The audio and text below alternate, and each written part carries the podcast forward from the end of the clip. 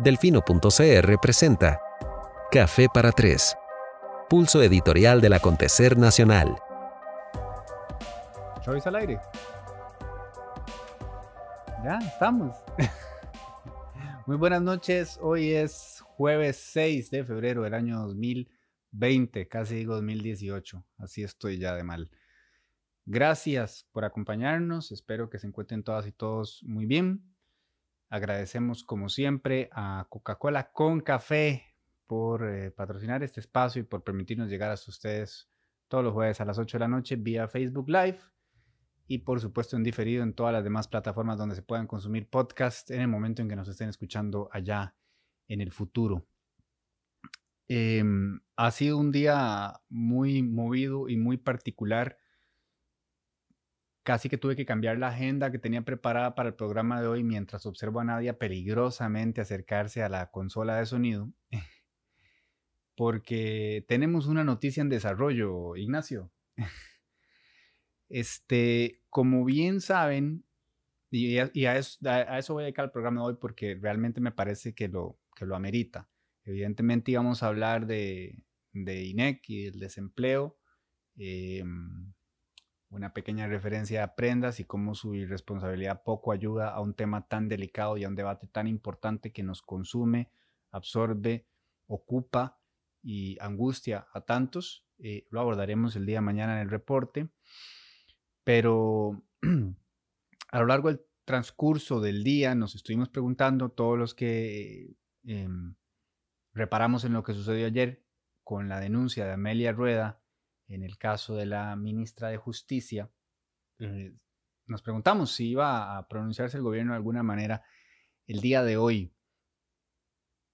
Había por lo menos dos elementos serios, paralelos al tema de fondo, que no han recibido tanta atención a la luz de la gravedad del, digamos, del hecho de que durante esos cuatro años no estaba eh, pagando los impuestos que correspondían eh, por vivienda de lujo, digamos. Eso fue lo que encontró Amelia Rueda, que ese hecho por sí solo, pues evidentemente, y en el gobierno, en la reforma fiscal y a la luz de muchísimos elementos, pues ya por sí solo es, muy grave. Pero hay dos hechos paralelos a esto que también eh, son preocupantes. El primero de ellos es por qué la ministra ocultaría información a la prensa. Eso se ve muy mal. el hecho de que haya enviado recibos recortados por WhatsApp, que haya intentado hacer lo posible porque no saliera a la luz que debía esos impuestos, primero es una insensatez y no sé quién le quién asesora a esta gente, ¿verdad? No tiene ningún sentido porque a final de cuentas la verdad siempre sale a la luz y cuando se trata de eh, información pública más. O sea, justicia podía hacer lo que quisiera por tratar de ocultarlo, Hacienda al final no iba a tener más opción que informarlo cuando la información fuera así requerida, tal y como sucedió. Es desafortunado esto, ¿ok? Entonces tenemos que agregar al tema del no pago de los impuestos el hecho de que se haya querido ocultar esa ahora llamada, ese ahora llamado atraso. En ese momento era impago, ¿verdad?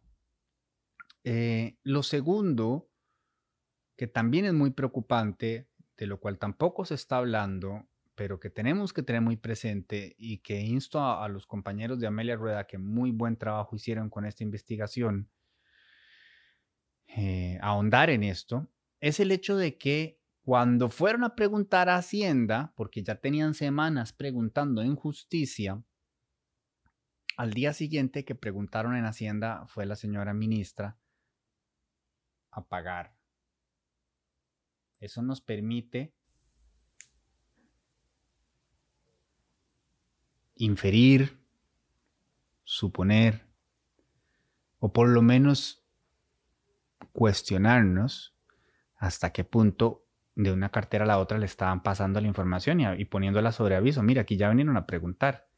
Eso sería eh, sumamente incorrecto. Así que tenemos esos dos temas paralelos al medular que el medular por sí solo ya ameritaría, de acuerdo a, digamos, la jurisprudencia, por así decirlo, aquí existente, y especialmente el discurso ético del PAC, que doña Marcia González este, se haga un lado, es que no queda de otra. Eso en cualquier serie política eh, de ficción de cuarta categoría se tiene muy claro a nivel de guion. Usted toma la caída, no manda al presidente a caer por usted o a la presidenta. Es, este, así que el día de hoy lo que se esperaba era una conferencia de prensa de doña Marcia eh, para avisar que se hacía a un lado. Caso similar a lo que pasó con el ex viceministro de Hacienda, don Nogui Acosta. De todas maneras, el caso de él era un poquito menos eh, grueso. ¿Ok?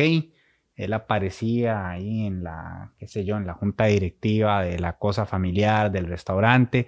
Uno podría, digamos, aceptar como plausible la idea de que no estaba, es insólito tratándose del viceministro de Hacienda, pero digamos, no es eh, imposible pensar que se haya que se haya despistado con eso, que, está, en, digamos, en manos de, su familia. Pero acá directamente la casa habitación de ella, este, y no hay vuelta de hoja. Entonces estábamos ante un incidente más grave. Y por ende, él, era de esperar que presentara la renuncia esta tarde y en efecto convocó una conferencia de prensa en la que en efecto reconoce que intentó engañar eh, Tal vez ella no utilizó ese término, pero eso fue lo que hizo, así que eso fue lo que terminó reconociendo al medio de prensa, Amelia Rueda, y, e indica que ella se va a mantener en el puesto, eh, que ya se puso al día, lo cual es cierto, y que se va a mantener en el puesto en tanto el presidente así lo quiera. Entonces, tan pronto eso se dio a conocer, yo me quedé así y dije, ¡y caramba! ¡Qué hombre más salado! Porque qué posición tan delicada en la que le colocan. Y quizás peco de inocente, porque evidentemente esto ya tenía que estar hablado, ¿no? O sea, coordinaron. O sea, hubo una coordinación para que ese fuera el mensaje de la ministra. Me explota la cabeza. ¿Quién en casa presidencial dice, no, no, vos tranquila, anda a decir que mientras el presidente te necesite, vos seguís adelante? Porque lo metía en camisa de once varas y, y iba a ser extremadamente complicado para él. Tenemos el referente a la vuelta de la esquina. La ministra de Hacienda, con el perfil que tenía, que en términos generales era, sólido y de muchísimo respeto. Y en una situación en la que no necesariamente estábamos hablando de una falta con una gravedad comparable con esta, ¿verdad? Guardando las distancias y entendiendo el contexto de cada una de las situaciones. Eh, y las razones que llevaron a la ministra a hacer lo que hizo, ministra de Hacienda, ¿verdad? de todas maneras, ella decidió no poner en esas al presidente, porque ella podía decir, eh, recuerde que el presidente podía optar por desconocer la sugerencia de la sanción, ¿verdad? Ella ni siquiera lo quiso, lo quiso colocar en esa posición, nada más dijo, bueno, hasta luego, me voy. Bueno, es un poco lo que se estila en un gobierno funcional, donde uno tiene clara em, el peso de la imagen política del presidente. O sea, no le complique más al panorama a quien ya de por sí lo tiene requete complicado. Nada eso se tomó cuenta acá y la señora dijo lo que dijo. Em, y dije yo, caramba, ¿ahora qué va a pasar? Y así a media hora que empezara este programa. Este, y un saludo a los amigos de Sinart que amablemente hoy. Eh, compartimos un ratito al aire. Entonces también estaba con lo de Sinarti, con lo de Café para Tres y qué dijo la ministra. Y en eso tuitea el presidente. Y lo tengo que leer porque a mí todavía esto, o sea, eh, cuando hagamos el top 10 tweets más desafortunados del presidente, sin duda, este va a estar ahí. He instruido a todos los jerarcas a revisar sus obligaciones tributarias bueno, empecemos por ahí. Es que. ¿Cómo amo mi trabajo, Alejandro? Usted instruyó eso antes de eh, nombrarlos. Había sido muy claro el PAC en eso. Entonces, está comunicándonos que hoy decidió instruir a razón de esto. No, no. Se tiene por entendido que todos tenían que estar al día con sus obligaciones tributarias. es un relajo. ¿Ok? Entonces la primera frase, fail. Todos deben de estar al día. You don't say. Mm, sí, eh, probablemente sería lo más oportuno. Tercera frase. La ministra de Justicia y Paz ya canceló sus obligaciones. Sí, sabemos, así nos enteramos ayer y así lo confirmó Hacienda y así lo confirmó ella finalmente cuando mandó las, los comprobantes completos. Bueno, lo, compró, lo, lo comprobó de que los envió incompletos, porque en efecto se estipulaba que había pagado. Lo que no quería que se supiera era cuándo había pagado, porque pagó recién ahora en enero todos estos años y los intereses y demás. Entonces él dice, sí, la ministra de Justicia y Paz ya canceló sus obligaciones. Le he solicitado estricta revisión de todas sus responsabilidades tributarias. Y a mí esta frase en particular, o sea, se me ha quedado en la cabeza dando vueltas porque me imagino que el equipo de comunicación del presidente estimó que esa frase se podía entender como una especie de regaño, pero esa especie de regaño es una insensatez. Voy a dar un ejemplo un poco feo inclusive. Ponele que yo estoy en el cole y me jalo torta con mi novia y es una situación, pues, evidentemente angustiante por la edad que tenemos y demás. Entonces, que llegue la directora y nos diga, em, y diga, ¿no? este, que nos ha solicitado estricta revisión eh, de todos los métodos anticonceptivos cuando ya nos jalamos la torta. O sea, ¿qué se supone que quiere decir esta última frase? En adelante, por favor, revise estrictamente todas sus responsabilidades tributarias. No, señor presidente, usted solicitó esto el día uno, a todos. Y estábamos frente a una torta por definición que ya era más compleja eh, por sí sola que otras similares que dieron pie a salidas de personas en puestos eh, como la señora ministra, a eso hubo que agregarle dos capas de lustre más complejas, que son la ministra mintiendo o tratando de ocultar información o tratando de evitar que dieran con lo que realmente había pasado. Y encima la posibilidad, porque es una coincidencia muy rara, de que Hacienda la haya puesto sobre aviso para que fuera a pagar. O sea, ¿qué clase de estrategia política es esa? ¿Qué pensaban? Que, que entonces Después Amelia iba a preguntar y no, sí, ya pagó. Ah, bueno, buenísimo, pura vida. Eso era lo que, ¿verdad? Y encima de esos dos, dos capas de lustre, todo lo que está pasando hoy, que ella sale a decir que continuará en el puesto tanto como el presidente la necesita y que luego el presidente salga a decir que la medida que tomó, porque eso es lo que está anunciando, es que le ha solicitado una estricta revisión de todas sus responsabilidades tributarias. Esto es acongojante a todos los niveles posibles. Y alguien me decía, ah, otra vez el gobierno fallando en comunicación. Bueno, sí es. Eh, es. Nunca es bueno para el país que un gobierno falle en comunicación. Yo sé que hay gente que obtiene placer de que hagan el papel. Nadie debería obtener placer porque un gobierno que comunica bien es un gobierno que está trabajando bien, que es eficiente. Y cuando tenemos acceso a esa comunicación, tenemos entonces el privilegio de tener la información suficiente para llegar a nuestras propias conclusiones de forma más razonada, digamos. Este, pero si estamos en la jungla de las fake news y de diputados que se sacan datos de donde les ronque y digan lo que les da la gana, no te puede dar el lujo de tener una mala comunicación, pero aún así se lo dan. Pero esto ya no es un tema de mala comunicación, es un tema de mala estrategia política. Y entonces ya, lo decía yo ahora alguien con quien estaba comentando, ya no es un tema de preocupación, es un tema de angustia, porque mala planificación política de alguna manera viene a reafirmar muchas de las preocupaciones que estamos sintiendo muchos en torno a la gestión que se está haciendo y hacia dónde vamos. Y esto no es para caer. Mire, yo no voy a perder el tiempo con el cacareo del sensacionalismo y del alarmismo, porque eso no resuelve ni aporta nada. Tenemos que hablar a partir de la data y de los hechos pero también de los elementos que tenemos al frente para referenciarnos. Y en momentos como este, usted, digo, como ayer nos llamó la atención ver al presidente con un poquito más de, carácter, pero bien. Cuando yo hablo de carácter, no hablo de que pierda la cabeza y pegue gritos en un, en un discurso. No, evidentemente eso a nivel de comunicación no sirve.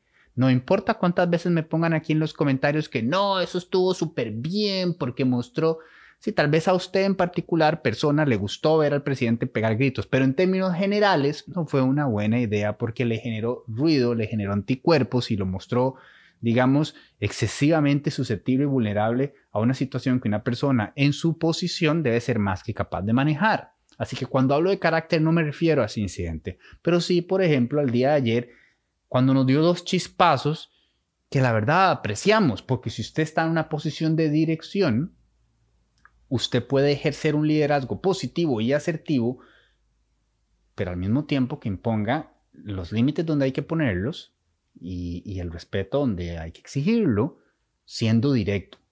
¿Ok? Y el día de ayer lo fue con el caso de Welmer Ramos. Finalmente estableció con toda claridad, Welmer no existe para nosotros ni lo consideramos parte del oficialismo porque, según mi criterio, no cumplió con lo que firmó. Recordemos que el criterio de Welmer es que él sí está cumpliendo porque no, lo han, no le han probado que haya hecho nada. Bueno, otro, otro enredo, hashtag enredo pack, donde ni siquiera se pusieron de acuerdo ellos dos en qué era lo que estaban firmando. Evidentemente tienen posiciones distintas, pero qué bueno que ya el presidente de la República aclara que, más allá de que el otro eh, considere que lo que firmó no implica necesariamente con los elementos actuales que tenga que renunciar, el presidente considera que sí. Entonces, ya, ayer fue este, claro con eso. Muy bien, muy bien. Más allá de que uno esté de acuerdo o no con él, es la claridad, es ser directo, es ser frontal.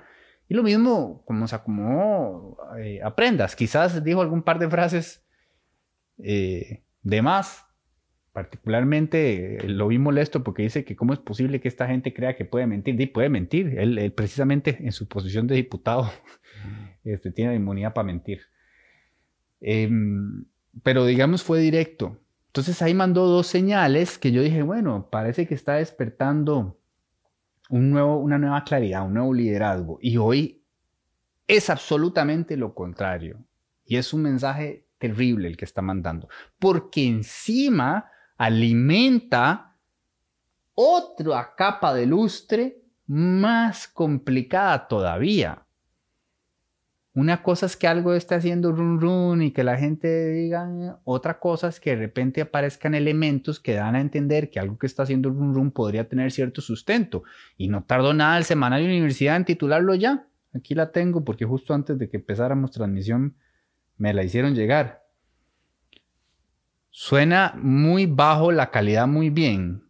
Eh, ¿Qué quieres decir con eso, Luis Manuel? ¿O bajo o bien? Hablo más alto. Alejandro, que le meta potencia. Es que hoy tuvimos que carrerear con este micrófono. Ay, Cristo Jesús, danos la posibilidad, posibilidad de crecer. Bueno, el semanario ya tituló Con todo violentamente y yo. Estos son Álvaro y Yulda. Y vuelvo a ver Álvaro y Yulda. Ah, sorpresa, cero. Eh, que son dos excelentes periodistas y que dicen las cosas eh, como son. Carlos Alvarado sostiene en puesto a la ministra cuestionada que más dinero aportó en bonos a la campaña presidencial. ¿Eh? Es un dato que se sabía. No era, no, no, estaba oculto, pero que toma otro tono y otra relevancia en una circunstancia como esta, cuando la gente empieza a preguntarse, pero bueno, ¿Cómo es que el presidente no tardó ni un minuto en decir, todo bien con ella, ya le pedí que revise esas obligaciones tributarias, me oyó? No. Nada esto tiene sentido. Es grave por todas las capas que expliqué y por lo que ahora esto va a implicar y por el mensaje que se está mandando y por el momento en el que está sucediendo. Cuando a todos se nos, ¿verdad? se nos vendió el cuento de que nos tocábamos la baja o nos llevaba candanga. Y, ya es como estamos de apretados en la situación económica y a la gente no le quedó de otra. Entonces, cuando tenés un equipo de gobierno que está reforzando ese mensaje, donde aparece un despiste de este nivel, que ese es otro tema, ¿verdad? Eh, si esto estuviera pasando en otro gobierno, o sea, al PAC sería imposible callarlo. No dejarían de hacer una laraca hasta sacar a la persona a las patadas.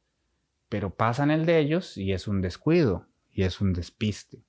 E inclusive si fuera un descuido y un despiste, que cada vez están siendo más frecuentes estos descuidos y despistes de millones de colones, pero inclusive si lo fuera, no es compatible con la continuidad en el puesto. Por manual político 001. Entonces sí, ahora surgen un montón de preguntas adicionales y el presidente se coloca porque quiere, porque le da la gana o porque quién sabe quién lo asesora, yo no sé si Marco Pepito, en una posición más que complicada. Esto está pasando en este momento, estas son mis primeras reflexiones en vivo y en directo, a partir de los elementos que tengo hasta ahora, que creo que por lo menos son suficientes como para compartirles una opinión este, espero yo lo suficientemente informada. Vamos a trabajar el resto de la noche en la noticia a ver qué otros nuevos elementos surgen, pero más o menos todos los que ya tenían que surgir eh, surgieron. Será un viernes en ese sentido interesante. Creo que deben de prestar atención eh, a lo que irán publicando los distintos medios de comunicación y creo que será un lunes todavía más interesante eh, en el Congreso. Y ahora, de verdad yo me estoy preguntando, eh, no he tenido la oportunidad que me gusta tener usualmente de dedicar un rato como a, reflexionar, eh, a, sopesar los diferentes elementos, como qué haría yo si estuviera en esa situación. No lo he tenido en este chance, entonces de verdad no tengo idea ya ni siquiera de cómo pueden arreglar esta cagada monumental, ¿verdad? Porque fue como una serie de eventos desafortunados uno detrás del otro y y yo no sé qué van a salir a decir. Lo, que dijo Luis Guillermo, que no es lo mismo verla venir que bailar con ella. O sea, por favor. Eh, momento infeliz este, para el gobierno. Habiendo dicho eso, eh, no quería dejar de mencionar que también es un momento medianamente infeliz eh, para el país el, resultado de las elecciones municipales el porcentaje de abstencionismo, este, yo lo, yo lo iba a decir el jueves pasado, que yo calculaba que, que si había una variación iba a andar, no iba a superar el 1%. Pero, pero teníamos a doña Marcela, no le podíamos hacer eso. Ella estaba ilusionada con la idea de que más gente va a ir a votar y yo no podía votarle el programa así, ¿ah? Hubiera sido muy mal gusto. Pero tal vez en off se lo dije después. Este, entonces tampoco me, me puedo declarar sorprendido más no puede uno dejar de eh, lamentar que no se hayan movido suficientes turbinas y, átomos en las distintas comunidades del país eh, para que ese engranaje y esa inversión que hace el Estado y ese derecho el que todos gocemos, pues se valide un poco más. Eh, ahí dediqué una editorial a la situación de San José que para mí sigue siendo alucinante y podemos ya declarar este, sin la menor duda, eh, que si don Johnny Araya quiere ser alcalde vitalicio, lo será, lo será. es decisión de él ya. Y aparte, no es un tipo mayor, ¿ah? 31 eh, años creo que lleva y ya sumó otros cuatro y eh, los que, esto siempre es así, ¿verdad? no, que ya Johnny dijo que no, que esta es la última. Pues, ¿Cuántas veces ha dicho Antonio que no se va a volver a tirar, ¿verdad? O que se iba a liberación para siempre y luego regresan y y, verdad, o sea, son los ejemplos más inmediatos que me vienen, los tengo de todos los partidos. En política no hay nadie escrito y no hay, político muerto. Este, así que si en cuatro años él decide que lo está haciendo bomba, porque él en efecto piensa que lo está haciendo bomba, se volverá a lanzar. Y, lamento decirlo desde ya, volverá a ganar. Este, 75% abstinencia en San José. A los josefinos no les puede importar menos que un carajo, es evidente. Y yo creo que eso puede venir eh, como resultado, o sea, esa apatía, yo decía en el editorial, evidentemente no es que no vayan a votar para darle un espaldarazo al gobierno que tienen, porque yo tengo mucha gente muy querida que ve con ojos muy románticos este, a San José y los amo por eso. Y tengo amigos en distintos colectivos que trabajan por darle vida, color, alma, espíritu, este, cultura a la ciudad y qué necesario es el trabajo que hacen y cuántas veces he tenido la, el privilegio y la alegría de poder colaborar de alguna u otra manera en esa batalla eterna. Eh, pero el sol no se tapa con un dedo y cuando nos dicen que tenemos la capital más fea de Latinoamérica no es por varas, es porque lo es. Entonces, evidentemente ese 75% de gente, evidentemente tenemos también claro que pues el Cantón de San José no solamente es, el casco central, pero digamos que es el punto de partida para medir un poco cómo se están haciendo las cosas, el desastre de ciudad que tenemos. Entonces, sí, claramente no están dándole un espaldarazo a la gestión, pero nada más tiran la toalla, como que piensan que no hay nada que se pueda hacer. Y eso es un análisis riquísimo que ocuparía un semestre entero en cualquier universidad medianamente seria, porque evidentemente también hay que repasar qué ofrecieron las otras candidaturas y cómo funcionó la campaña. Y, bueno, yo sé que a final de cuentas, cuando uno está muy metido, cuando uno está muy cerca del elefante, eh, uno solo puede ver pues lo que quiere ver eso pasa mucho cuando queremos odiar a alguien que no conocemos. Nada más decidimos ya que lo odiamos y, no tenemos perspectiva. Y lo mismo al contrario, cuando estamos viendo algo muy de cerca y lo amamos, entonces eh, vamos a ver el vaso no medio, no medio lleno, sino lleno y medio. Entonces usted escucha a cualquiera que haya participado en esas elecciones, yo creo que si los ticos nos pueden dar un premio, es el premio al optimismo, porque todo el mundo tuvo resultados espectaculares y maravillosos. A todo el mundo le fue súper bien. No me voy a caer de espaldas el día que vea a alguien que diga, no, no fue muy mal. Evidentemente nos dieron, y no estoy hablando de San José, estoy hablando de todo el país. Ir muy lejos, el otro día escuché el programa de, Fabricio y el señor Prendas, no el diputado, del otro, que iba de vicepresidente con, con Fabricio.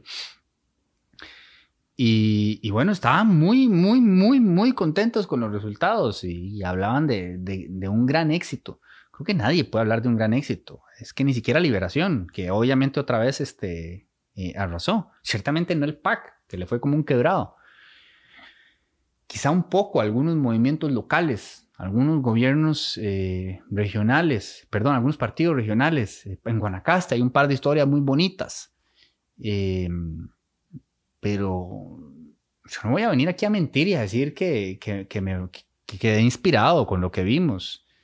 E, con, esa cosa, además de como seis o siete eh, alcaldías fuertes, importantes, este, vemos candidatos que nada más salen de un partido, entran al otro y, vuelven a ganar. Y entonces, ¿qué representa eso? ¿Qué representa el concepto del partido? Alguien escribió en La Nación, se me está escapando el nombre, eh, que, lo que hicimos fue enterrar los partidos y yo creo que tiene razón. Entonces hay que tener una conversación al respecto. O sea, ¿hacia dónde vamos? Eh, no, no quedo yo entusiasmado con lo del domingo y no voy a venir aquí a decir este, lo contrario. Me voy a ocupar, como suelo decir, ¿verdad? No me voy a preocupar, me voy a ocupar en tratar de entender y en tratar de ver qué se puede hacer porque eso es lo que nos queda. La noción de que de alguna manera cada uno de nosotros tiene la posibilidad de participar eh, en un cambio que sea para el beneficio común, si renunciamos a eso, pues apague y vámonos, porque aquello de dejarlo en manos de los demás eh, hasta el momento no nos ha salido eh, muy bien que digamos. A razón de que producción hoy ha tenido que mantenerse de pie durante todo el programa, este, vamos llegando al cierre, no sin antes eh, agradecer una vez más a Coca-Cola por permitirnos llegar hasta ustedes. Coca-Cola Café, nuevo producto pronto disponible en todos sus este, establecimientos de, conveniencia. Eh, agradecerles a ustedes también. Evidentemente estamos, eh, estamos muy contentos. Para nosotros es muy significativo el reconocimiento que recibimos el, día de ayer. A mí en particular, este, lo que me llena de, felicidad es pensar en, los muchachos, en el trabajo que han hecho, en los profesionales excepcionales que son, en las maravillosas personas que son, en cuanto han tenido que bancar y aguantar. Hemos pegado una lucha común, este, que es un poco cliché decirlo, pero nos ha llevado a conformar una especie de familia. Y, hemos sido ayudados por muchísima gente, este, fuera, digamos, del, del núcleo de delfino.cr, a quienes también evidentemente tengo muy presentes y, agradezco. Y muy en particular a ustedes, em, a la gente que se ha suscrito a la lista de correo gratuita, a la gente que se ha suscrito, por supuesto, a la lista, al, servicio de Delfino Más y disfruta de todos los beneficios que conlleva la suscripción de Delfino Más.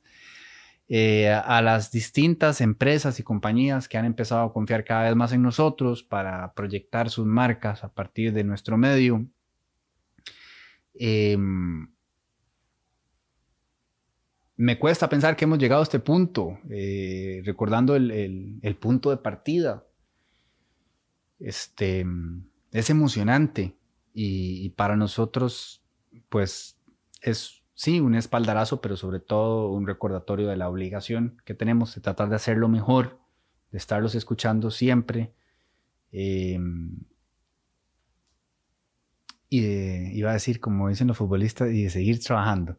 Este, en todo caso, una de las razones por las cuales también es una satisfacción muy grande es el, la oportunidad de compartirlo con la gente de Double Check, cuyo proyecto nos parece absolutamente espectacular eh, y un, eh, un, maravilloso referente de lo que se puede hacer con poquito, se puede hacer mucho, gente muy talentosa y un producto de muchísima calidad.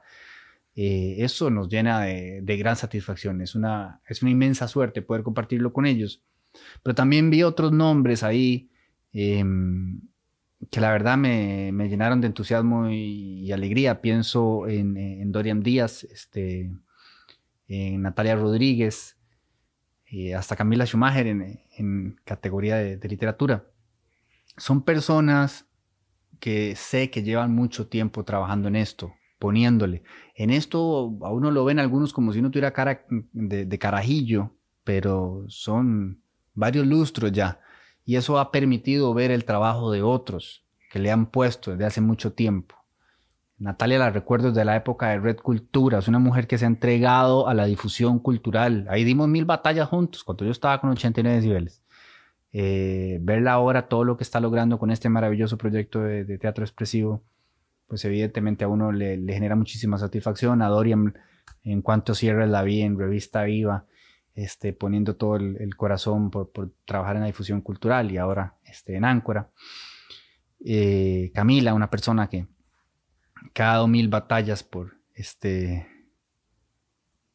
por poblaciones vulnerables, es bonito, se siente lindo. Este año y cualquier otro, la gente que fue reconocida el año anterior y los que serán reconocidos el año que viene, que esto genere inspiración y motivación y gratitud y nos recuerde a todos los que de alguna u otra forma estamos en la labor de comunicar y de incentivar el privilegio que tenemos, la suerte que tenemos de poder hacerlo y la responsabilidad que tenemos de hacerlo a la mejor de nuestras posibilidades. Quisiera pensar que cada una de las personas que integran este proyecto así lo hacen, que estamos realmente a su servicio, que amamos eh, obstinada y neciamente este país y que queremos defender lo mejor que tiene, celebrar lo mejor que tiene y trabajar para que aquello que no esté tan bien cambie en beneficio de tantas personas como sea posible.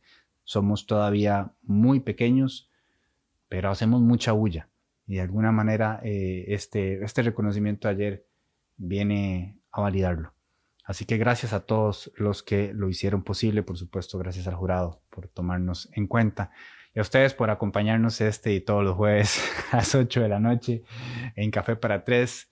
Eh, los queremos muchísimo y estamos siempre a sus órdenes. Que pasen muy, muy linda noche.